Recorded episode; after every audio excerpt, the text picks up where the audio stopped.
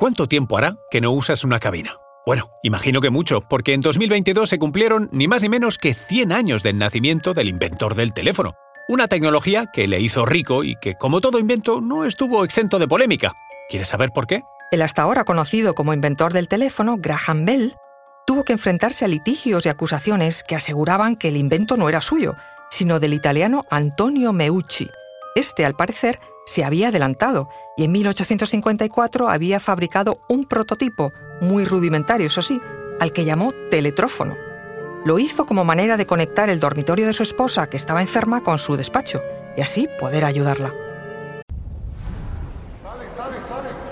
Conoce mejor al equipo que protege nuestras costas. Alerta en el mar, el jueves a las 10 un nuevo episodio en National Geographic.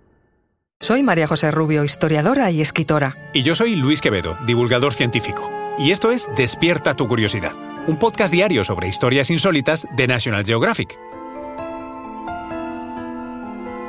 Y recuerda, más curiosidades en el canal de National Geographic y en Disney Plus.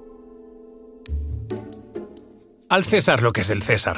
Lo que sí que hizo Graham Bell fue registrar la patente del teléfono. Dicen que después de obtener de manera ilícita los planos del teléfono de Meucci. Ni blanco ni negro. Parece ser que los planos que podemos decir que birló solo hablaban del teléfono y no daban más detalles sobre su construcción. La registró el 7 de marzo de 1876 en la Oficina de Patentes y Marcas de Estados Unidos en Washington, con el número de registro 174465. En el registro lo definió de la siguiente forma. Se registra el método y el aparato para transmitir los sonidos vocales u otros sonidos telegráficamente, causando ondulaciones eléctricas similares en forma a las vibraciones del aire que acompaña a dicho sonido vocal u otro sonido. Tan solo tres días después de registrarlo, el 10 de marzo de 1876, Graham Bell consiguió que su invento funcionara por primera vez, y lo hizo en una situación muy curiosa. Mientras trabajaba, le cayeron unas gotas de ácido en los pantalones, y viendo que le quemaba la piel, rápidamente llamó a su ayudante que estaba en la habitación de al lado. Por primera vez se escuchó de manera nítida una frase. Señor Watson, venga aquí, quiero verle. Poco a poco Graham Bell fue mejorando su invento. La primera llamada de larga distancia fue entre las oficinas de telégrafos de Mount Pleasant hasta Brantford, una distancia de 8 kilómetros.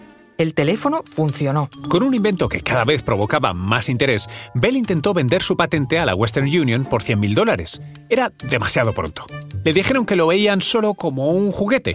Solo dos años después se dieron cuenta de la importancia del invento. Ofrecieron 25 millones de dólares, pero ya era tarde. Un orgulloso Bell lo rechazó y se comenzaron a abrir nuevas vías de negocio. Lo ofreció a la reina Victoria de Inglaterra y al presidente de Estados Unidos, Rutherford Hayes.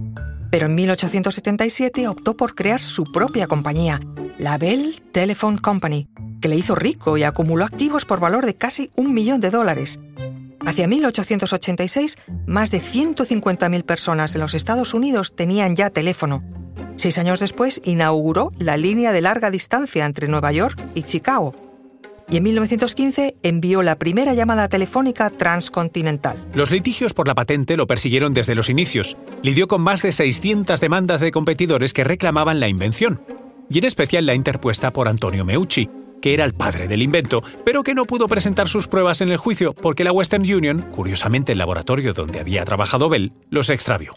Aún así, recientemente la resolución 269 de la Cámara de Representantes de Estados Unidos ha resuelto en nuestro tiempo a favor de Meucci como inventor del teléfono. Desde el 11 de junio de 2002, Estados Unidos reconoce oficialmente a Meucci, de forma póstuma, como inventor del teléfono 120 años después, un dato que apenas se conoce y que ha hecho que el mundo piense que el padre del teléfono sigue siendo, sin duda, Graham Bell.